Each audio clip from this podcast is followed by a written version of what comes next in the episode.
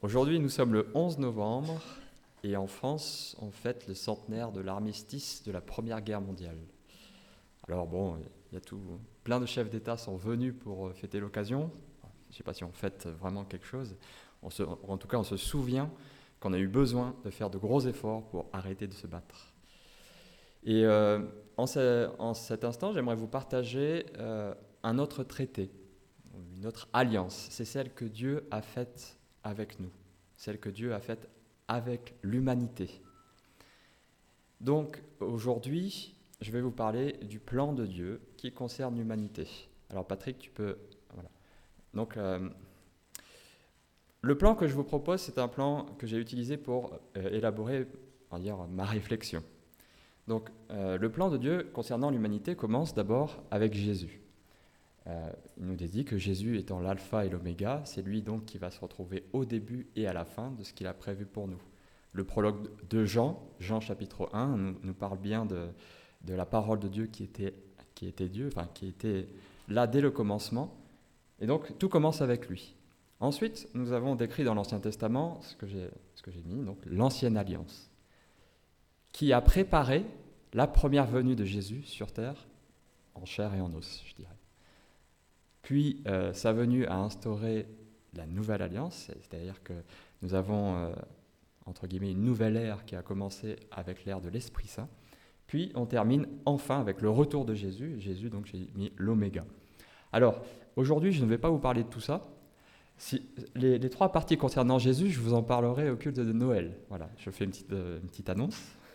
Aujourd'hui, je vais vous parler surtout de l'alliance, ce qu'on a appelé ancienne alliance et nouvelle alliance. Et euh, mon but aujourd'hui, c'est de vous montrer en fait qu'il ne s'agit que d'une seule et même alliance. Certes, elle s'est manifestée dans l'histoire de différentes manières. Il y a eu une progression dans la révélation que Dieu a faite euh, auprès des hommes, mais il s'agit bel et bien de la même alliance que Dieu a contractée dès le début, dès sa création. Alors, le schéma de ce plan, euh, c'est ce qu'on appelle un chiasme. On n'est pas obligé de retenir le nom, peu importe. C'est une figure littéraire qu'on retrouve extrêmement souvent dans la Bible. Vous pouvez lire les psaumes, vous pouvez lire les prophètes, vous trouverez, alors lisez des commentaires si vous n'arrivez pas à les voir, tous les commentaires seront unanimes à ce sujet, on en trouve partout. Alors c'est quoi un chiasme? Ben, Vous voyez, hein, en vert, on a euh, le début et la fin, et on a également un, thème central. Alors ici, mon chiasme est particulièrement centré sur Jésus, parce que normalement, ce qui est au centre n'est pas forcément la même chose que ce qui est aux extrémités du schéma. Donc le chiasme est là pour mettre en avant ce qu'il y a au centre. Donc évidemment, avec ce schéma, je veux mettre à l'honneur Jésus. Et en deuxième temps, il met en avant également ce qu'il y a aux extrémités. Alors après, on, peut, détailler, il y a la représentation la plus courante d'un chiasme, c'est le chandelier. Si vous, imaginez un chandelier, il y a, la, lumière centrale et les lumières qui, qui sont autour. Et euh, donc le chiasme, en fait, c'est une figure littéraire très utilisée par euh, ceux qui ont écrit l'Ancien Testament en hébreu parce que ça permettait en fait de se souvenir de ce qu'il y avait au centre. Ça permettait, comme la, transmission à l'époque était orale, il fallait des moyens de retenir ce qui, était, ce qui était donné. Et donc, comment retenir ce qui était donné? On a une idée centrale qu'on va développer avec tout le reste et avec un début, une fin. Donc voilà. Donc, bon, bref, voilà, ça c'était un petit aparté juste pour vous dire, j'ai utilisé euh, une espèce de figure qui se retrouve très souvent dans la Bible. Alors, je vais parler de la première alliance. Donc, euh, voilà, merci euh, Patrick. Donc, euh, la première alliance, je vais vous en parler avec l'éclairage que l'on a aujourd'hui, puisque beaucoup de prophéties qui ont été prononcées dans cette ancienne alliance ben, ont été réalisées. Donc, on peut bénéficier aujourd'hui de ce que l'on sait d'un point de vue historique, notamment avec la Bible également. on peut bénéficier de ça pour retrouver le parcours un petit peu de ce que Dieu a, donné à l'homme. Alors, les, alliances de Dieu commencent avec Noé. La première euh, notion d'une alliance euh, dans le terme, euh, c'est berit en, hébreu, hein, si vous voulez le, terme, mais la première notion, c'est dans, Genèse 9, où, Dieu dit J'établis mon alliance avec vous. Dieu dit à Noé hein, Tous les êtres ne seront plus retranchés par les eaux du déluge, et il n'y aura plus de déluge pour anéantir la terre. Alors, cette alliance ne concerne pas l'humanité, puisque je vous rappelle mon, mon, titre, c'est l'Alliance de Dieu, le plan de Dieu concernant l'humanité. Donc on va aller un peu plus loin, on va aller voir... Euh, alors oui, alors je, oui. Donc première partie, excusez-moi, je n'avais pas vu que c'était cette diapo-là. Donc l'Alliance euh, première partie, je vais vous parler de la première alliance. Deuxième partie, l'Alliance perpétuelle. On va voir ce, dont il s'agit. Et puis la troisième partie, ce sera une conclusion. En fait.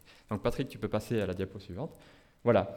Donc je parlais de l'alliance faite avec Noé. Bon, c'est pas celle qui va servir mon propos, mais en tout cas, l'alliance faite avec Abraham. Donc Genèse 12, versets 1 et 3, je le lis avec vous. Donc Dieu dit, le Seigneur dit à Abraham, Je ferai de toi une grande nation et je te bénirai. Je rendrai ton nom grand et tu seras une bénédiction. Je bénirai ceux qui te béniront, je maudirai celui qui te maudira. Tous les clans de la terre se béniront par toi. Alors il y, a, différentes traductions, hein, mais j'ai pris celle de la Nouvelle Bible seconde. Donc nous avons ici une alliance, une promesse globale de bénédiction. Comme j'ai dit en rouge, l'alliance est déjà universelle. Elle ne concerne pas une seule personne ou un seul. Mais elle part d'une personne, elle parle d'Abraham. Il nous sera dit qu'il est le père de la foi. Donc une promesse, elle est globale, mais il va falloir qu'elle se réalise. Alors pour qu'elle se réalise, on va aller un tout petit peu plus loin dans, dans Genèse 13, versets 14 et 17. Donc toujours euh, Dieu parle à Abraham, lève les yeux, je te prie, et regarde depuis le lieu où tu es, vers le nord, vers le sud, vers l'est et vers l'ouest. Tout le pays que tu vois, je te le donnerai à toi et à ta descendance pour toujours. Je rendrai ta descendance aussi nombreuse que les grains de poussière de la terre. Si l'on pouvait compter les grains de poussière de la terre, alors on pourrait aussi compter ta descendance. Parcours le pays de long en, en long et en large, je te le donnerai. Là, à ce moment-là, on voit déjà euh, commencer euh, une alliance qui s'inscrit dans l'histoire et dans un territoire. C'est là que Dieu va commencer à manifester son plan, sa révélation euh, pour l'humanité. Donc c'est avec Abraham que tout va commencer. Alors là, je ne vous apprends pas grand-chose. Mais déjà, dans ce, dans ce passage, moi, je vois les prémices d'un peuple nombreux. Il nous a dit qu'il est difficilement dénombrable. Il est, bah, Dieu enfin, il y a une sorte de défi. Si on pouvait compter les grains de poussière de la terre, alors on serait capable de compter les enfants de Dieu, en fait.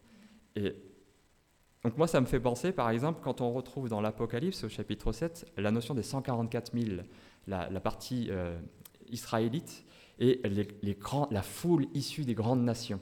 Donc tout ça, c'est des chiffres énormes, enfin même la foule issue des grandes nations, c'est un chiffre qu'on ne peut pas compter. Euh, euh, tout ça, ça, me montre bien, quand je vois à la fois dans Genèse et dans Apocalypse, que dès le départ, et à la fin c'est confirmé, il y a déjà une grande foule issue de, de partout. Voilà, il y a une composante israélite et il y a une composante des nations. Alors, euh, Patrick, tu peux passer à la diapo suivante, s'il te plaît. Donc là, euh, euh, Genèse 15, donc c'est toujours à, Abraham que Dieu parle. Donc, je donne ce pays à ta descendance, depuis le fleuve d'Égypte jusqu'au grand fleuve, l'Euphrate le pays des Caïnites, des Kénésites, des Cadmonites, des Hittites, des Périzites, des Réphaïtes, des Amorites, des Cananéens, des Girgashites et des Jébusites. Et donc là, on a vraiment une précision. Voilà, on, va de plus en plus précis. Hein. D'abord, on est parti d'un truc assez global, c'est-à-dire que voilà, toutes les nations seront bénies par toi. Puis, euh, alors lève les yeux, nord, sud, est, ouest, regarde tout ce pays, je vais te le donner. Et maintenant, on a des, voilà, des délimitations territoriales alors pour nous, c'est peut-être pas assez précis, mais disons, euh, il y, a, vraiment euh, un souci euh, d'accomplissement de, la part du Seigneur, c'est-à-dire regarde bien ce que je te donne, je, je, le définis de manière assez précise, je vais te le donner. Parce qu'ici, on n'a pas de condition. donc j'ai mis la promesse territoriale va s'accomplir. Il n'y a, pas, a pas de condition dans le temps. Il n'est pas dit quand ça va se faire à, ce passage-là. Par contre, ça va se faire. Je vous le montrerai tout à l'heure. Donc, la promesse qu'on vient de lire, elle sera renouvelée à Isaac. Donc, Genèse 26, verset 3 à 5. Donc, c'est le verset, enfin, les versets euh, suivants. Donc, euh, Dieu, cette fois-ci, parle à Isaac Je serai avec toi et je te bénirai, car c'est à toi et à ta descendance que je donnerai tous ces pays. Je tiendrai ainsi le serment que j'ai fait à Abraham, ton père. Donc là, notez la fidélité de Dieu. Je multiplierai ta descendance comme les étoiles du ciel Alors une autre image, on se souvient des grains de poussière, maintenant les étoiles du ciel. Je donnerai tous ces pays à ta descendance. Toutes les nations de la terre se béniront par ta descendance. Donc Dieu nous rappelle bien que ça concerne vraiment toute la terre, pas seulement un seul pays. Parce qu'Abraham m'a écouté et qu'il a gardé mes observances, mes commandements, mes prescriptions et mes lois. Alors là, on a une notion d'obéissance à la fin. On va y revenir par la suite. Donc, tu peux passer euh, à, la, diapo suivante, s'il te plaît, Patrick. Merci. Euh, alors là, j'ai rajouté encore la même promesse, mais faite à Jacob, puisqu'on a le Dieu d'Abraham, le Dieu d'Isaac et le Dieu de Jacob. Donc euh, vraiment, on a tout un suivi qui est... Moi, ça me montre la cohérence de Dieu et puis l'intelligence qu'il a pu mettre en œuvre pour, pour commencer sa révélation. Euh, on, sait, on pourrait très bien imaginer qu'il ait pu que, à dire à Dieu, oui, mais tu aurais pu faire comme ça ou comme ça, ça aurait été mieux. Enfin, ça aurait été si tout de suite avait donné l'esprit, etc.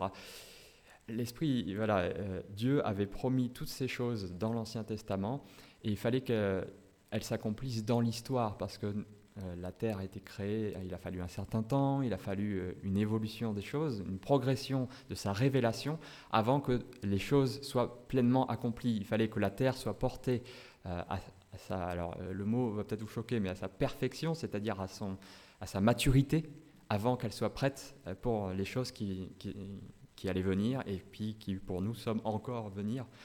Euh, notamment euh, ce qu'on appelle la fin des temps. Bon, bref. Mais nous y sommes hein, depuis 2000 ans, je vous rappelle quand même.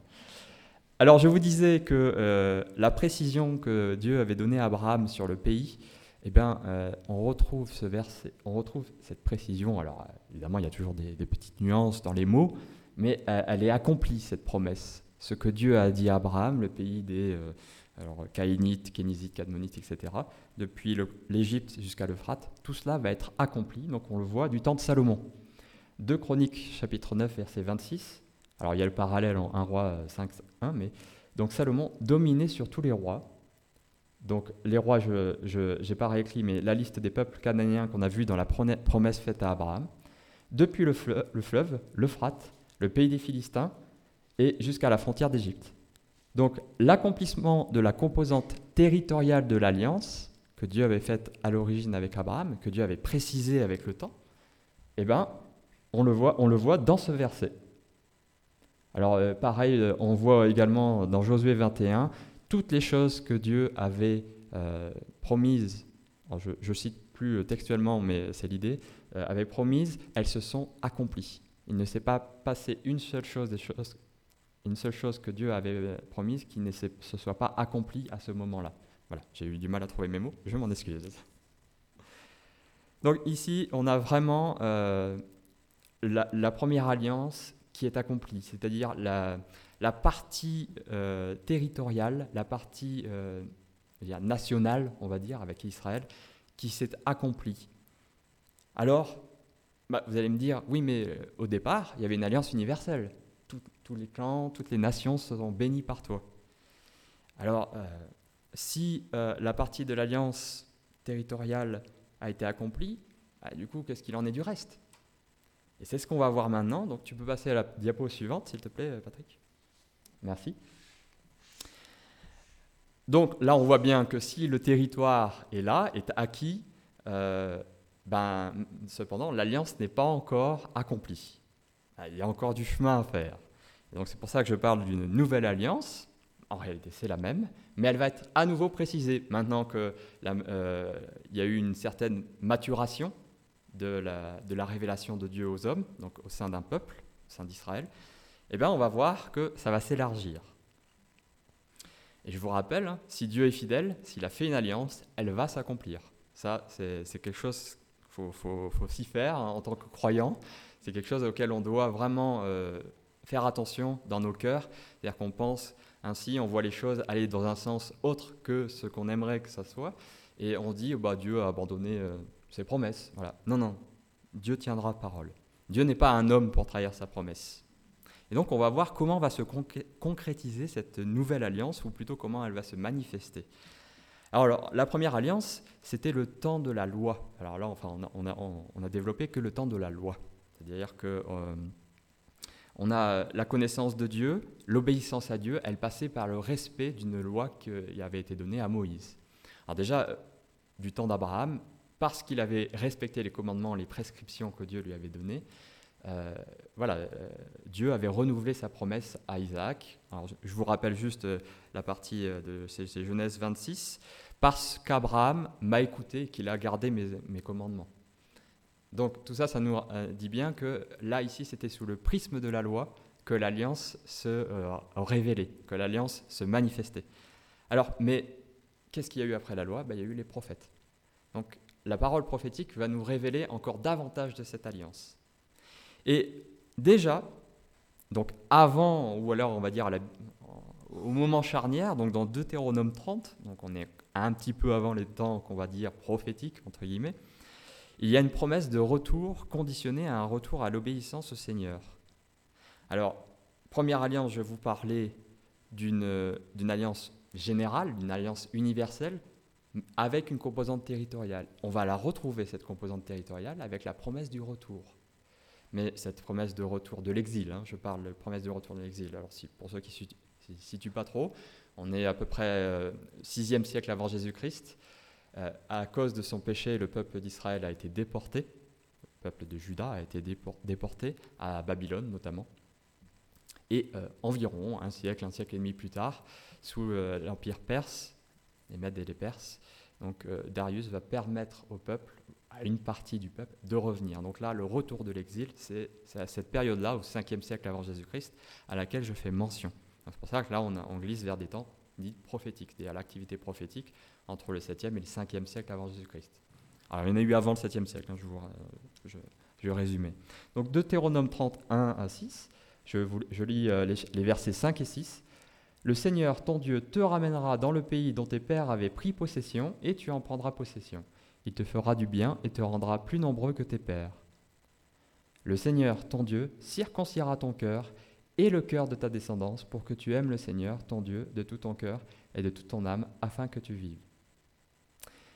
Rappelez-vous ce que je vous ai dit au début. Je vais lire ces promesses, ces, alliances renouvelées sans cesse par Dieu à l'humanité avec le prisme de l'éclairage historique, c'est-à-dire le fait que ça soit accompli. C'est ça, et c'est de cette manière-là que je vais lire le verset 5 comme la promesse du retour de l'exil, c'est clair, le Seigneur te ramènera dans le pays dont tes pères avaient pris possession. On a clairement un retour de l'exil qui a été accompli, je vous rappelle, du temps des Perses. Et le verset 6, le Seigneur ton Dieu circoncira ton cœur. Et là, pareil, on se, on, se dit, bah, c'est bizarre parce que normalement c'était la loi, la circoncision de la chair, euh, et, puis là, il y a quelque chose de nouveau qui apparaît. Circoncira ton cœur. L'alliance nouvelle aura pour préambule une autre promesse territoriale. Donc ça, je viens de dire, le retour de l'exil, donc là ce que j'ai écrit en rouge, et puis la circoncision de cœur. Alors, je ne sais pas si ça vous parle ce, terme, mais c'est ce que Paul annoncera dans Romains euh, chapitre 2 verset 29, où il est dit que la vraie circoncision, c'est la circoncision de cœur. Donc là, on a vraiment déjà, comme je dis, je parle vraiment avec l'éclairage historique, hein, c'est-à-dire que je ne m'amuse pas à, voir un verset simplement comme ça et me dire, ah bah là, circoncision de cœur, bon bah c'est une nouvelle alliance, c'est un truc nouveau, c'est un truc euh, étrange par rapport au reste du contexte. Non, non, je lis bien par rapport à ce que la Bible elle-même nous éclaire. Je lis l'Ancien Testament à la lumière du Nouveau Testament, parce que le Nouveau Testament raconte l'accomplissement de l'Ancien, ou en tout cas une grande partie de l'accomplissement de l'Ancien. Alors, encore une fois, on a une promesse de la descendance. Donc, euh, il te fera du bien et te rendra plus nombreux que tes pères. Donc là, euh, Dieu insiste bien sur le fait qu'il va y avoir un immense peuple qui lui appartiendra. Et on se doute bien que pour qu'il y ait un immense peuple qu'on ne puisse pas compter, il faut du temps. Alors, euh, bon, je vais maintenant venir à l'activité prophétique. Alors, quand on parle d'activité prophétique, on pense en premier à Ésaïe étant le prophète le plus, entre guillemets, important. Mais ce n'est pas de lui que je vais vous parler aujourd'hui. On va regarder les deux autres les plus connus, Jérémie et Ézéchiel. Et donc, pour ça, on va regarder donc Jérémie 32. Donc, c'est le verset, euh, verset 37 et 40. Je les rassemblerai de tous les pays où je les ai bannis. Je les ramènerai en ce lieu. Là, c'est clair, on a la promesse du retour de l'exil. Verset 40. Je conclurai pour eux une alliance perpétuelle. Je ne me, détournerai plus d'eux, je leur ferai du bien et je mettrai ma crainte dans leur cœur afin qu'ils ne s'écartent pas de moi. Alliance perpétuelle. Je, je vous dis juste, c'est le mot, c'est cette alliance perpétuelle, donc éternelle, on va dire, c'est une alliance que Dieu va sans cesse renouveler, sans cesse renouveler. Donc pour moi, ça ne peut être que la nouvelle alliance scellée par la première venue de Jésus et qui s'adresse à l'Israël de Dieu et non plus à l'Israël en tant que nation. Et l'Israël de Dieu, donc Paul le dit bien dans Romains 9, c'est la composante euh, selon l'esprit du peuple d'Israël et la composante selon l'esprit des nations. les, deux, composantes de l'esprit forment l'Israël de Dieu. Aujourd'hui, nous on appelle ça l'Église. Mais euh, dans les propos de Paul, c'est bien la même chose dont il est, dont. Donc, je répète une dernière fois, euh, ou presque, ce que j'ai dit. L'histoire nous éclaire. Après un retour d'exil, le royaume d'Israël ne va pas perdurer bien longtemps. Il finira même définitivement tout espoir de royaume avec l'occupation romaine. Dieu aurait-il menti en proposant une alliance perpétuelle? Quelque... Euh, euh, pas encore, pas encore. merci. c'est pas grave. On va dire, Jérémie, euh, voilà, c'est 7e siècle à peu près, entre le 7e et le 6e siècle avant Jésus-Christ. 150 ans plus tard, la royauté est, euh, on va dire 200 ans plus tard, la royauté est déjà euh, n'est plus dans les esprits des Israélites, puisqu'ils sont sous tutelle perse, et ils ont un gouverneur, ils n'ont même plus un roi. Ils vont réessayer au 2e siècle avant Jésus-Christ avec la période des Maccabées, donc ils vont récupérer un royaume très très très temporaire jusqu'à ce que les Romains viennent, euh, voilà, viennent débarrasser euh, tout, le politique, euh, détruire tout ce, qui, tout ce qui les gênait et laisser le temple, en fait, l'activité religieuse.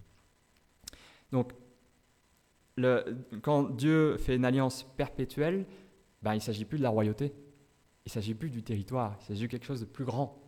Parce que sinon, sinon, ça serait faire de Dieu un menteur. Et ça, je, trouve que ça serait difficile en tant que chrétien de s'imaginer qu'il ah bah, s'est trompé et tout. Non, non. Là, moi, je crois vraiment que dans ce verset, Jérémie 32, verset 40, il y a déjà, en filigrane, en fait, l'action euh, de l'Esprit Saint, dans le fait de mettre ma crainte dans leur cœur. C'est vraiment l'action de l'Esprit se fait dans l'être intérieur. Alors, tu peux passer à la diapo suivante. Merci. Alors, il y a un verset qui n'est pas en gras, euh, désolé, mais c'est pas grave, je vais le lire quand même. Donc Jérémie chapitre 30 verset 3. Les jours viennent, déclaration du Seigneur, où je rétablirai la situation de mon peuple, Israël et Juda, dit le Seigneur, je les ramènerai dans le, peuple que dans le pays pardon, que j'ai donné à leur père, et ils en prendront possession. Donc là, il n'y a pas besoin de commentaires, c'est encore le retour de l'exil qui est mentionné. Et puis nous avons le verset le plus important, les versets les plus importants, dans Jérémie 31, verset 31 à 34. Les jours viennent, déclaration du Seigneur, où je conclurai avec la maison d'Israël et la maison de Juda une alliance nouvelle. Donc déjà, l'idée d'alliance perpétuelle nous faisait glisser vers quelque chose d'un peu plus large que le simple territoire d'Israël ou la simple royauté des, euh, politique. Mais là, carrément, c'est nouvelle.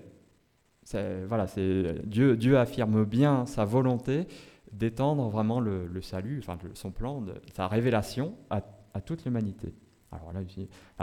Une alliance nouvelle, non pas comme l'alliance, donc verset 32, hein, non pas comme l'alliance que j'ai conclue avec leur père, le jour où je les ai saisis par la main pour les faire sortir d'Égypte, alliance qu'ils ont rompue, bien que je sois leur maître, déclaration du Seigneur. Mais voici l'alliance que je conclurai avec la maison d'Israël.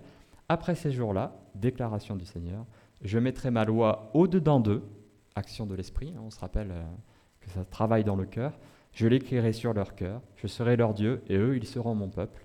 Celui-ci n'instruira...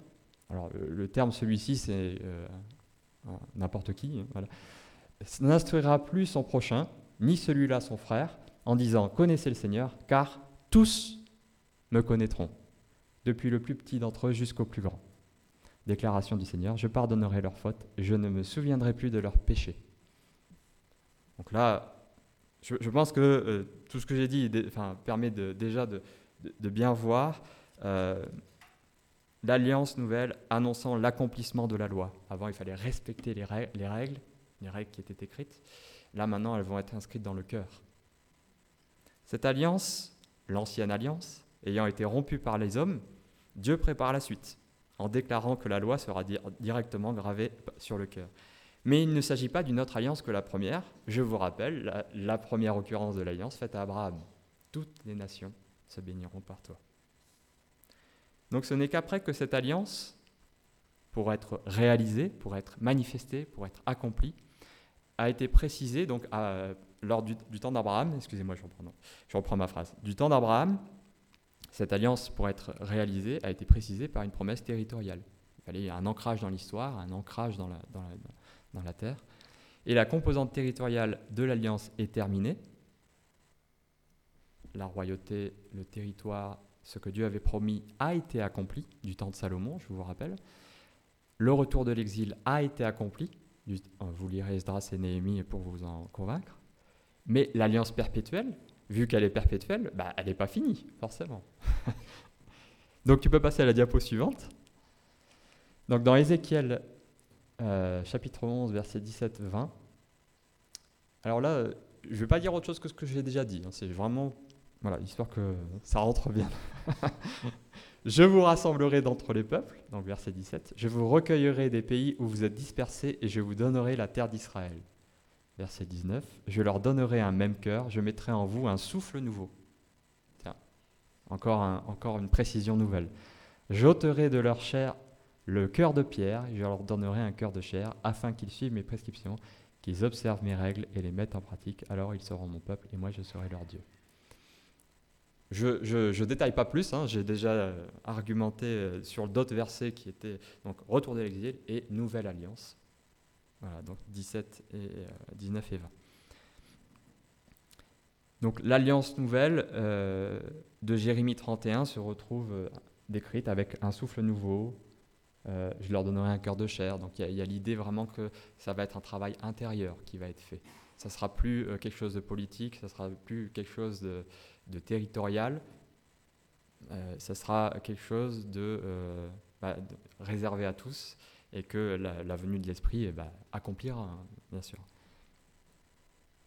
Alors, je mets en rouge en dessous, l'alliance va se retrouver dans des composantes beaucoup plus précises.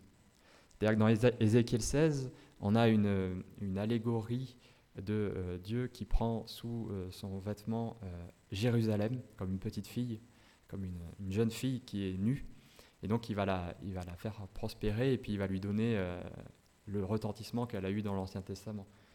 Euh, donc cette alliance éternelle euh, a, elle a, une manifestation concrète dans l'histoire, avec Jérusalem et la dynastie davidique.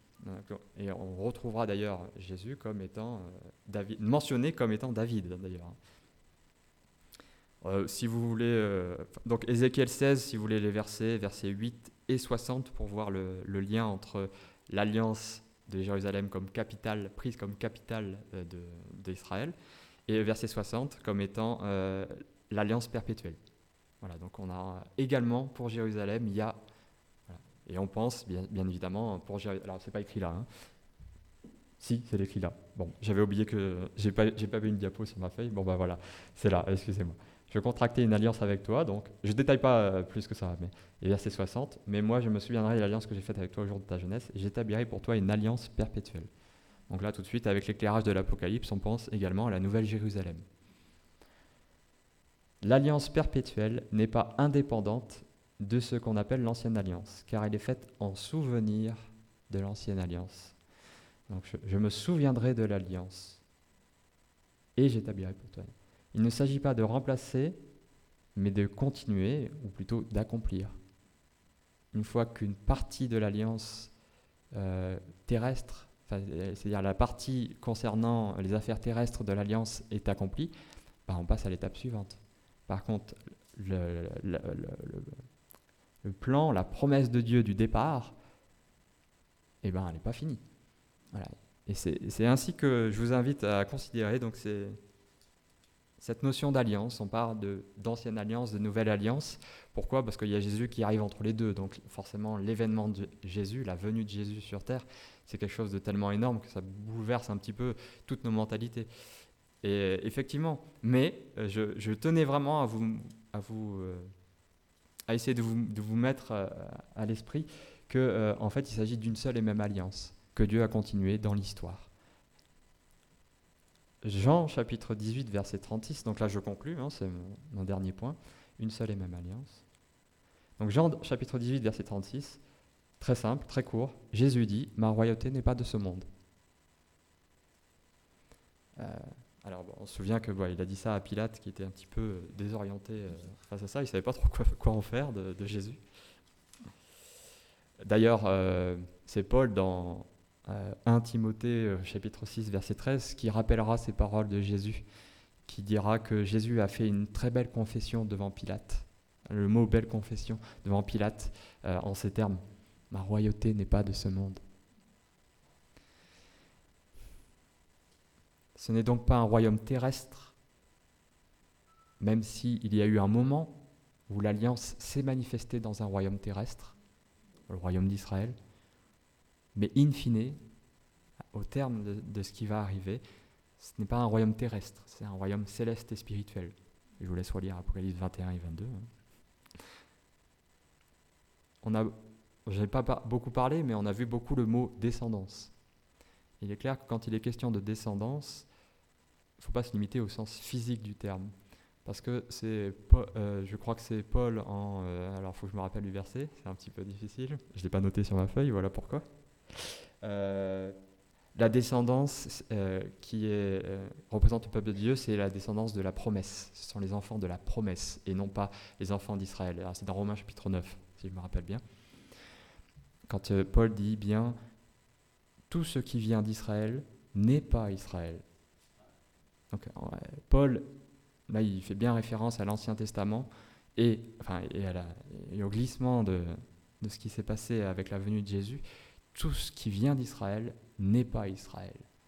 C'est un verset énigmatique, mais qui pour moi euh, me montre bien que euh, ce qu'on appelle l'Israël terrestre, le royaume, ce qu'on appelle euh, le royaume d'Israël, en réalité, c'est aujourd'hui juste un pays, avec une composante selon la chair et une composante selon l'esprit. Il y a des juifs qui appartiennent à Jésus. Et euh, ce qu'on devrait appeler l'Israël, le véritable Israël, c'est l'Église avec un grand E, c'est-à-dire composée, je l'ai dit au départ, des nations selon l'esprit et de l'Israël terrestre selon l'esprit. Voilà, c'est vraiment cette composante, cet Israël. vous lirez Romains chapitre 9, voilà, c'est en, détail un petit peu compliqué à lire, mais c'est ainsi que Paul parle dans, ce chapitre. Le terme descendance, pour en finir avec ce terme, euh, donc je viens de dire, c'est les enfants selon l'esprit, selon la promesse, euh, me, parle pour moi personnellement de la nouvelle naissance je suis devenu une descendance d'Abraham en naissant de l'Esprit. Si vous vous rappelez Jean chapitre 3, quand Jésus parlait avec Nicodème, ah, il faut que tu naisses de nouveau, il faut que tu naisses de l'Esprit.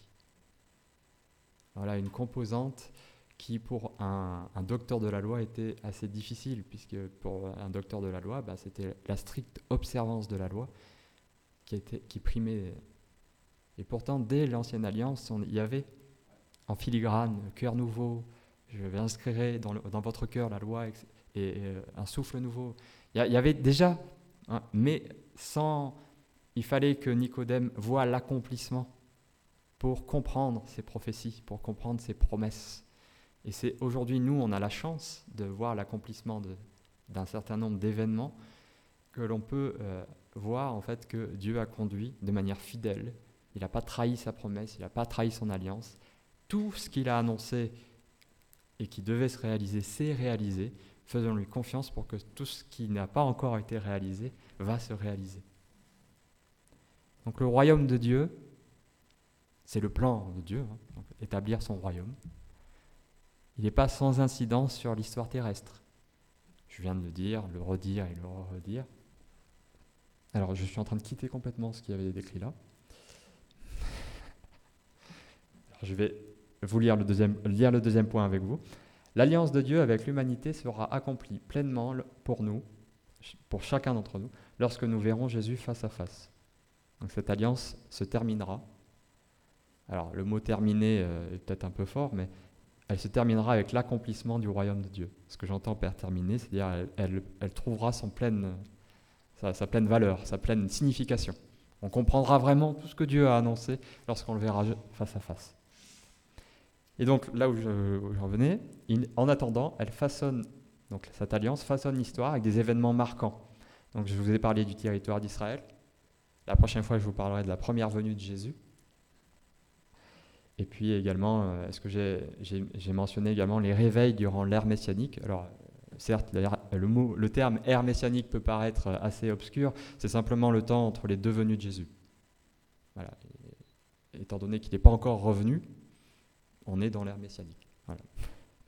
Et donc, euh, toute cette histoire de réveil qui sont très inspirants, on a l'histoire de l'Église primitive, avec les, martyrs, avec les, pères de l'Église, Enfin, on, a euh, les réveils euh, qui ont beaucoup plus récents euh, du, 17e et 19e, 17e, 18e jusqu'au 19e siècle, qui ont marqué les pays anglo-saxons, l'Allemagne, etc., et qui ont, qui ont eu un énorme retentissement. Alors certes, dans nos livres d'histoire, c'est pas mentionné, mais nous on le sait parce qu'on a des témoignages nous sont parvenus, et je vous invite à bah voilà, si, vous avez l'occasion un jour de, lire de tels, euh, témoignages, c'est vraiment euh, encourageant pour nous. Parce que c'est euh, le royaume de Dieu, en fait, n'est pas soumis aux, événements terrestres.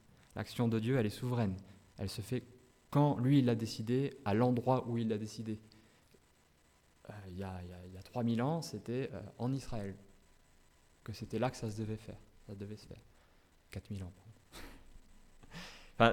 voilà. Et, aujourd'hui, voilà, il y a des réveils. Euh, on, mentionne l'Église d'Asie, l'Église de Chine, euh, etc. L'Église souterraine qui est très prospère.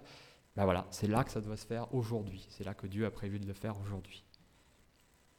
L'incarnation de l'Esprit dans l'histoire, ou plutôt l'action de l'Esprit dans l'histoire, qui est mystérieuse, je viens de vous dire, on ne sait pas où est-ce qu'il va agir, on n'en sait pas trop, mais ça doit vraiment nous rappeler la souveraineté de Dieu. Et notre posture à tenir face à cette souveraineté, on n'a qu'une seule chose à faire, l'obéissance à Christ. Il n'y a qu'une seule chose à faire, obéir. Dans l'Ancien Testament, c'était obéir aux lois. La loi ayant été accomplie, la loi des prophètes ayant été accomplie pleinement en Jésus, notre obéissance doit donc se tourner vers Jésus. Loin de n'agir qu'en les chrétiens, le royaume de Dieu se manifeste dans l'histoire.